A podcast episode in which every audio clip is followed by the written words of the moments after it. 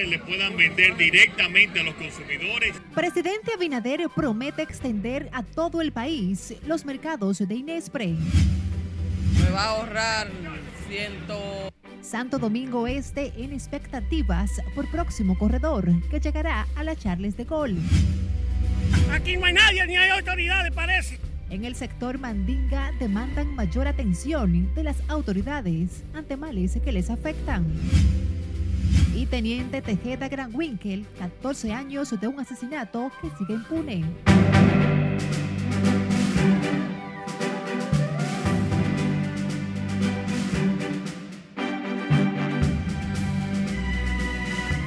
Muy buenas noches y qué grato honor acompañarles en esta emisión fin de semana de Noticias RNN de este sábado 5 de marzo. Graciela Acevedo les saluda.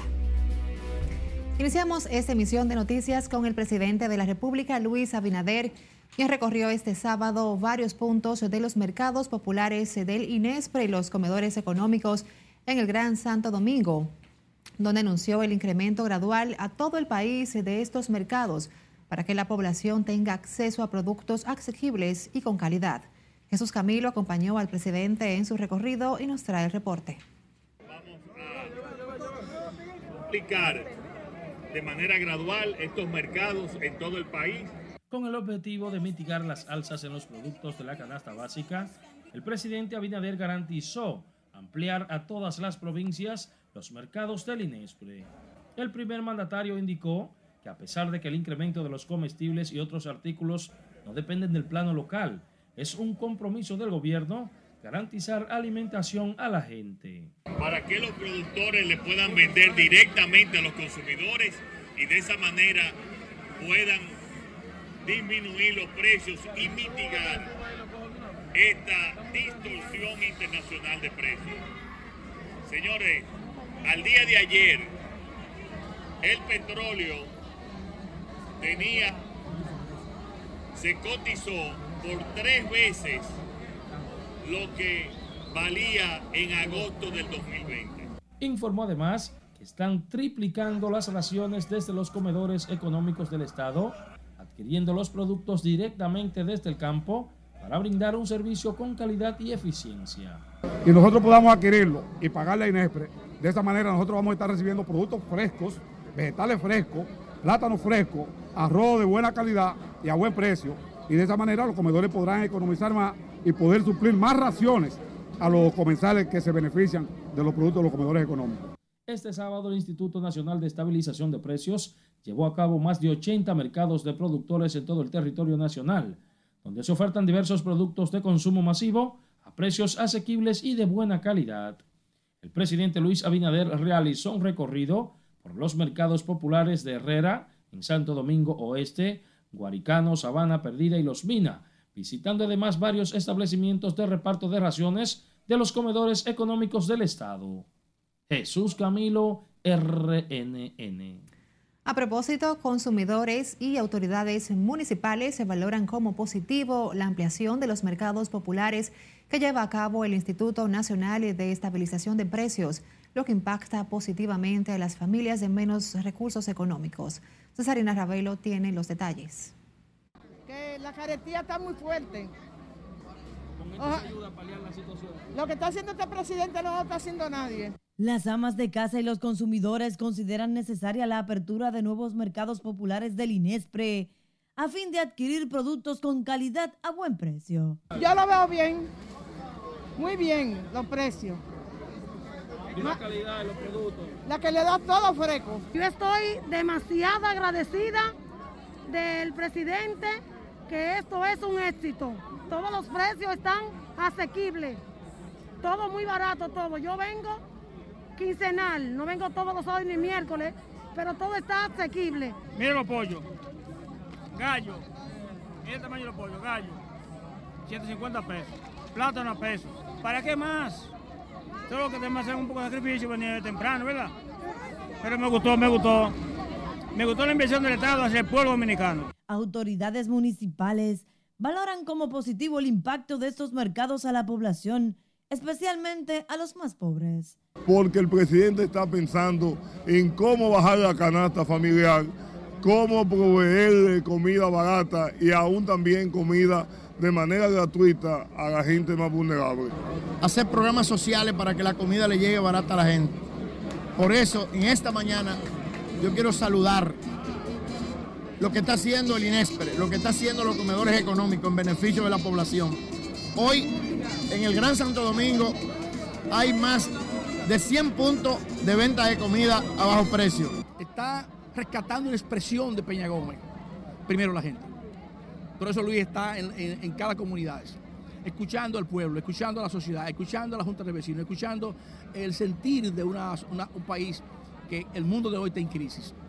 Entonces Luis está delante de la crisis para resolver los problemas básicos del país. Los mercados de productores y bodegas móviles del INESPRE llevan a la población diversos productos como arroz, aceite, ajo, cebolla, carnes y otros artículos con rebajas de hasta 40% en comparación a los mercados tradicionales.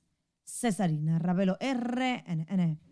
Cambiando de información, la Oficina para el Reordenamiento del Transporte realiza estudios para construir un túnel paralelo en la estación Juan Pablo Duarte, ubicada en el Centro Olímpico, y ampliar el espacio de conexión de las líneas 1 y 2 del Metro de Santo Domingo. Las dos líneas resultan pequeñas para la movilidad de usuarios que se aglomeran en el lugar, principalmente en las horas pico y en las que se forman filas para abordar ambas líneas. El túnel paralelo o pasillo busca descongestionar la actual estructura y permitir que la gente se desplace con mayor libertad. Choferes de carros públicos de la avenida Charles de Golf expresaron su oposición al corredor de autobuses que será iniciado en Santo Domingo Este aseguran que este corredor sería una estocada mortal para ellos y sus familias. Miguel de la Rosa tiene la historia. Desde tempranas horas de este sábado, autobuses del tercer corredor que el gobierno pondrá en marcha en la Charles de Gaulle circulaban en la avenida. Conductores de ruta que operan en esa avenida continúan dejando sentir su rechazo. Yo no estoy de acuerdo con el corredor, porque yo trabajo de aquí. Mi familia se mantiene toda de aquí. Imagínate, yo en mi casa son ocho personas y todas comemos de aquí. Sin embargo, se resisten a ser parte de los empleados del nuevo corredor. No, yo no cojo empleo porque imagínense, a ver si yo me quiero quedar con toda mi casa porque me siento malo y ando en mi de carro que es mío ahí y no se lo debo a nadie. No estoy capacitado a coger un empleo porque yo soy un hombre enfermo. Yo soy hiperpenso y soy diabético. Yo tomo un medicamento que yo tengo que estar orinando cada 5 y 10 minutos. Es imposible yo trabajar en ese corredor. Lo que sí están contentos son los usuarios del transporte público en la zona. Maravilloso. Me va a ahorrar 115 pesos, me va a ahorrar. El nuevo corredor contará con 94 autobuses con capacidad para 90 pasajeros que cubrirán la ruta desde la avenida Charles de Gaulle, esquina Las Américas, y hasta la avenida República de Colombia. El corredor será operado por el Consorcio Central Nacional de Movimiento Choferil de Transporte, que dirige Alfredo Polinario. Miguel de la Rosa, RNN. Nos quedamos en ese municipio y es que continúan las quejas en Santo Domingo Este debido al gran cúmulo de basura que arropa a distintos sectores de esa parte de la capital. Los residentes de este municipio responsabilizan a los municipios de crear los vertederos improvisados y caos en la recogida de la basura. Ana Luisa Peguero nos amplía. El que no está en su casa va a trabajar, viene, cuando llega a trabajar la saca. La saca en la tarde, la saca en la noche y si cuando amanece, amanece eso lleno de basura. Así lucen las esquinas del sector Villa Duarte. Sus municipios explican que el problema ya no es el alcalde Manuel Jiménez, sino de los mismos residentes que esperan que se vaya el camión de la basura para sacar sus desperdicios. Con el dominicano no se puede aguantar. Esta mañana vinieron limpiecito, estaba eso ahí. Y mira ahí cómo está ahí. Sí, exactamente. Sí, es, pasa, ellos están limpiando. Limpiaron esta mañana, pero que la gente vuelve y, y ensucia otra vez. Ese es el problema. Que la gente la tira. Claro. ellos, ellos están limpiando. En los alrededores del Faro Colón, monumento turístico de la zona, la situación se torna igual. Algunos sugieren que las autoridades municipales vuelvan a colocar los contenedores de basura para erradicar los vertederos improvisados. Es que aquí no hay donde poner la basura y la gente no puede tenerla dentro de la casa. Tiene que buscar un punto clave para echarla y luego el camión la recoge. ¿Cómo lo hacen? debían de verlo puesto, pero eso lo tienen estos síndicos como un negocio. El problema son los bucones que vienen y rompen la funda y hacen el reguero. Eso es lo que pasa. Que los bucones que tienen el problema de ese vertedero, porque uno lo echa en funda, pero los, los bucones vienen y rompen la funda y hacen lo que hacen. Sin embargo, en el barrio de Los Minas es todo lo contrario. Los ciudadanos se quejan de que los camiones recolectores no están pasando. Que coja el que este se ponga a, a cantar y que suelte ese ayuntamiento en banda, porque, porque acá. Sostienen que la basura está obstaculizando hasta el paso de los vehículos. Ah, por allá por mi barrio dura mucho tiempo para, para, para cruzar el camión. Y, y se apila mucho la basura. Por allá dura mucho, mucho. O sea que ellos duran mucho tiempo para poder pasar el camión. O sea, no, no, no pasan así muy seguido. Los municipios de Santo Domingo Este recomiendan poner policías municipales para realizar labores de vigilancia y así evitar que lancen desperdicios a las vías públicas. Ana Luisa Peguero, RNN. Recuerde que en Noticias RNN nos queremos hacer eco de esos hechos que acontecen en su comunidad. Envíenos sus denuncias a través de nuestra línea directa de WhatsApp. Es el 849-268-5705. Por supuesto, visiten Noticias RNN en todas nuestras redes sociales para que siempre se mantenga informado. Y si desea escuchar solo nuestros audios de noticias, búsquenos en Spotify, Apple Podcasts y Google Podcasts. Es una reforma que carece de objeto. Nos vamos a comerciales, pero al volver, detalles de las reacciones ante una eventual reforma a la Constitución. Y República Dominicana se impone ante Vietnam. Les diremos dónde luego de la pausa. Siga con Noticias RNN emisión fin de semana.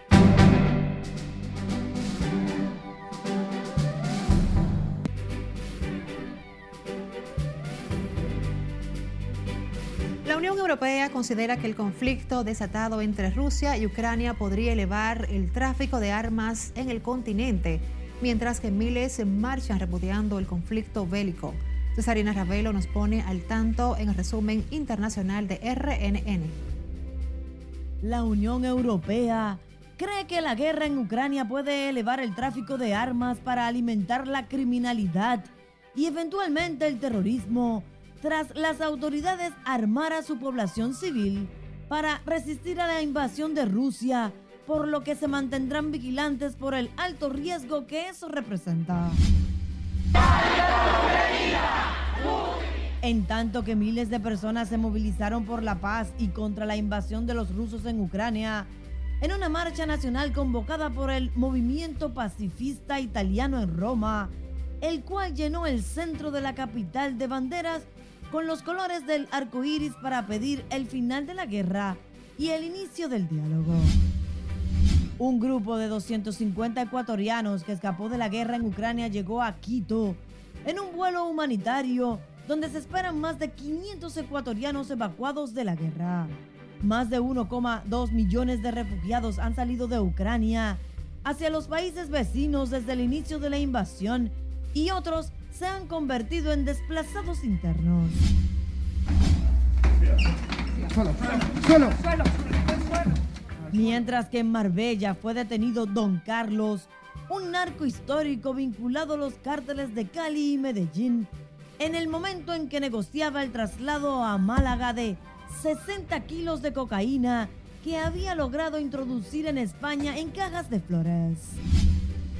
Y finalizamos con la activista boliviana llamada Daniela Gutiérrez, que puso en marcha un proyecto para reforestar áreas urbanas de Bolivia, al que se ha unido casi un centenar de voluntarios y ha sido un espacio para destacar el rol de la mujer en el cuidado del medio ambiente. En las internacionales, Cesarina Ravelo, RNN. Seguimos con otra información. Este sábado se cumplen 14 años del crimen del primer teniente Guillermo Antonio Tejeda Granwinkel, acribillado a tiros a plena luz del día. El vil asesinato se produjo a tres cuadras del Parque Central y el cuartel de la Policía de San Cristóbal en la tarde del 3 de marzo del 2008, cuando sicarios ejecutaron el atentado del joven oficial del Ejército Nacional, quien tenía 27 años, asignado a la Dirección Nacional de Control de Drogas, encargado del organismo en la ciudad de Jarabacoa, quien falleció dos días después, a pesar de los enormes esfuerzos por salvarle la vida.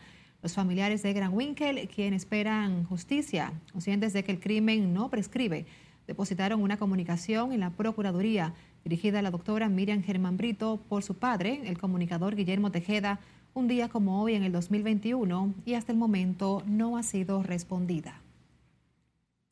Se encuentra en situación delicada de salud. El juez de la Corte Laboral de Trabajo de La Vega, Eladio Antonio Miguel Pérez, según versiones, el juez intentó suicidarse con un arma de fuego de su propiedad, lo que supuestamente le provocó muerte cerebral.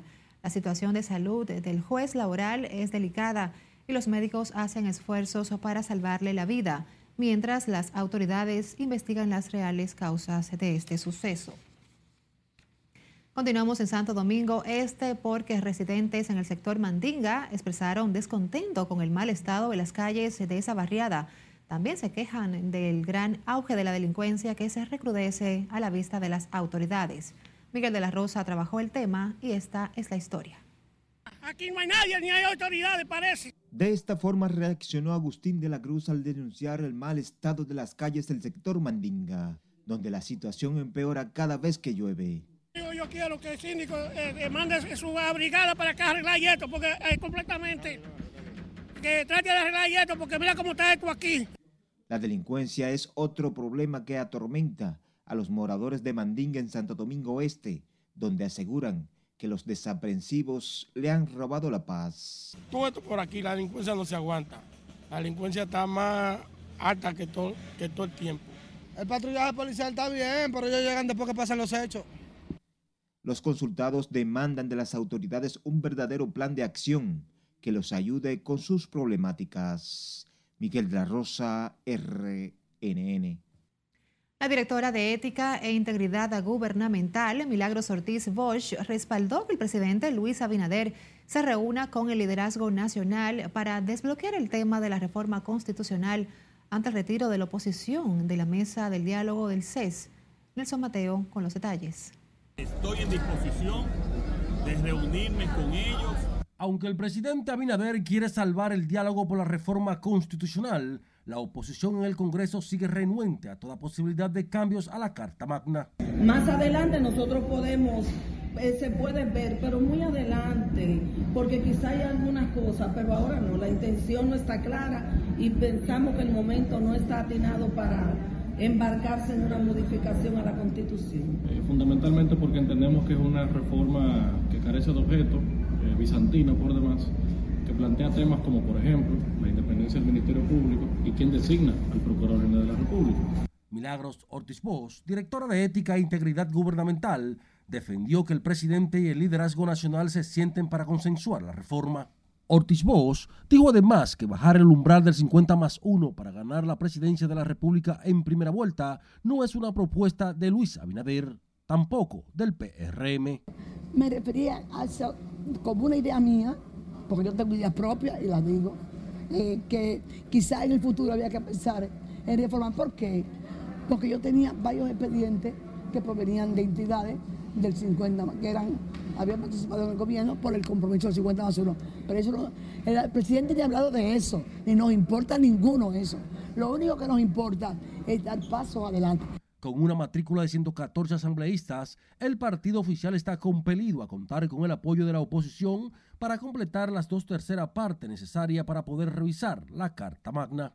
Porque un tema político lo tienen que debatir los políticos para buscar soluciones para fortalecer ciertas debilidades que tiene el sistema eh, institucional del país. Por eso yo veo con buenos ojos ese pronunciamiento, esa apertura que tiene el presidente de la República abrir ese escenario de discusión para buscarle una solución y tener una reforma constitucional que beneficie a la República Dominicana.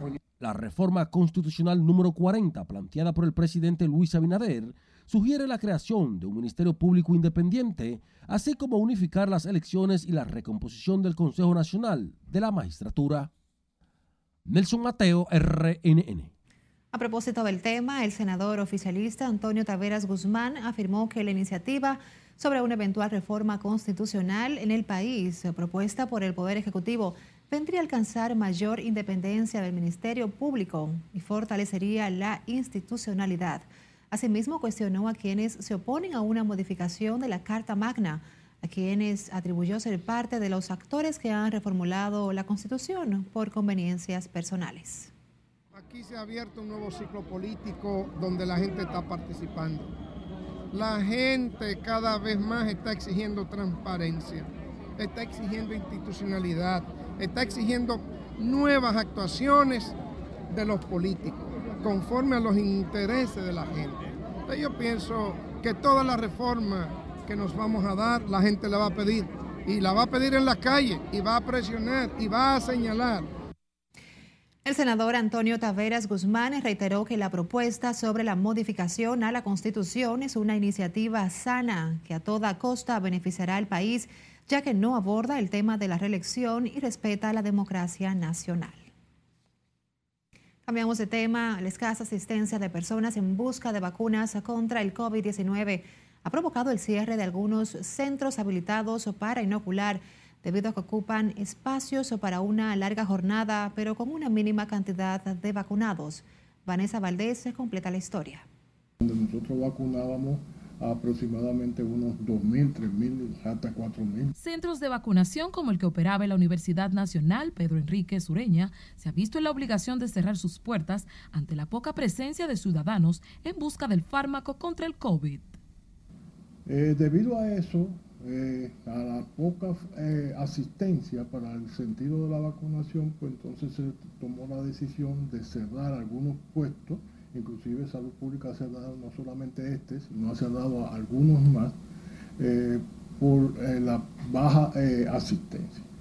Estudiantes del plantel expresaron que la jornada de vacunación fue un éxito y lamentan la baja motivación de ciudadanos para inocularse contra el virus. Ellos cerraron porque la vez pasada pasé con mi compañero y ellos me dijeron que no estaban vacunando hasta la semana pasada. Dio cierre porque ya estamos concluyendo esta etapa de lo que es el COVID. O sea, todo dominicano está supuesto a ya tener las tres vacunas o la mayoría. Entonces realmente no, o sea, lo va bien. Creo que me imagino que ya cumplieron con su meta y fue algo muy bueno ya que eso nos ayudó mucho, por lo menos a mí, a que ya que venía al recinto me vacunaba aquí mismo. Varios centros de vacunación han cerrado sus puertas por la baja asistencia de personas, tanto como en el Gran Santo Domingo y en Santiago. Vanessa Valdés, RNN. El Ministerio de Salud Pública reportó hoy 291 nuevos casos en las últimas horas y un fallecimiento. De acuerdo al boletín 716, se procesaron unas 5.886 muestras de seguimiento a la enfermedad con una positividad diaria de un 6.58%. El acumulado de defunciones por el virus es de 4.371, mientras la letalidad se sitúa en un 0.76%. Este sábado 5 se cumple 10 eh, años del fallecimiento de Rafael Corporán de los Santos, ícono de la televisión dominicana. Corporán estuvo en la radio y la televisión desde donde sirvió para apalear las grandes necesidades de los pobres. Diez años después de su muerte, recordamos al gran ser humano que revolucionó el estilo de conducir la radio y la televisión criolla con frases que han quedado marcadas en el corazón de los dominicanos. Corporal sigue, luego diga, ¡ay! Mientras que en Miami, el comisionado de la ciudad de que preside, Manolo Reyes, se nombró parte de la calle 16 como Johnny Ventura Way en honor al artista, arreglista, político y mejor ser humano. La distinción fue recibida por quien fue hasta su muerte su esposa, Josefina Flores de Ventura, sus hijos Juan José, Euridice y Handy, así como nietos, sobrinos, amigos y seguidores de música. El caballo mayor durante su trayectoria recibió más de 4.800 placas y reconocimientos otorgados por diferentes entidades públicas y privadas del mundo.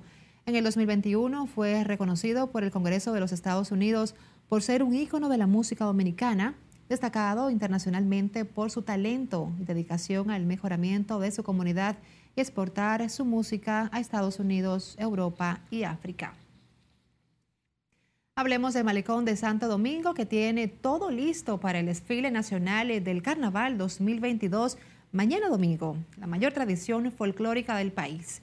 La festividad inicia a las 2 de la tarde con el bloque de apertura, que incluye un desfile de motores Harvey Davidson propuesta que pondrán a bailar al público a ritmo de música típica. Una muestra nacional de carnaval infantil y grupos de carnaval invitados de exhibición, entre ellos la gala de Vitico Herarte. El evento está coordinado por el Ministerio de Cultura y no se celebraba desde hace dos años. El segundo día de la celebración de la Copa Davis en el Parque del Este, en las canchas principales de tenis, República Dominicana derrotó a Vietnam en dobles en tres sets gracias al buen manejo y excelente coming from behind de los dominicanos Nick Hart y Peter Bertrand, quienes se repusieron de un 6-7 en el primer set y lograron la victoria 6-4, 6-1 en los dos siguientes.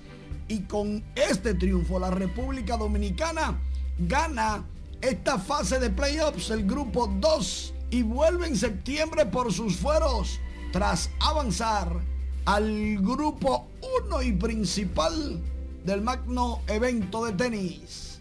Felicitaciones a los dominicanos. Por otro lado, el ex campeón mundial y olímpico de boxeo, el cubano Guillermo Rigondó, perdió aproximadamente el 80% de su visión luego de un accidente culinario en su casa cuando intentaba cocinar frijoles negros, habichuelas negras. eh, al estilo cubano, lógico, la olla de presión explotó de repente ocasionando quemaduras en el pecho y rostro porque el agua hirviendo salpicó y de qué forma. Transportado al Centro Médico Regional de Kendall, Rigondó recibió anestesia y vendas y luego dado de alta. Y ahora a recuperarse. 41 años, el ex boxeador dice estar bien. Manuel Díaz, noticias RNN. Qué lamentable accidente para este boxeador, pero como ya Manuel dijo, deseamos también nosotros que se recupere pronto. Y así nos despedimos por esta noche de la emisión fin de semana de Noticias RNN. Graciela Acevedo, en nombre del equipo, se despide. Feliz noche.